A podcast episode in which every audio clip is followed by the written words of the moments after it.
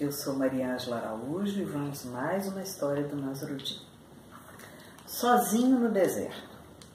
Nasruddin vagava por uma trilha do deserto quando cruzou com três árabes ferozes. Eles estavam discutindo.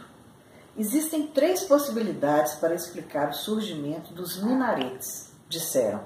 Acabamos de ouvi-las e estamos imaginando qual seria a correta. Nasruddin não se sentia seguro. Faça um relato de suas teorias e eu julgarei o caso, disse.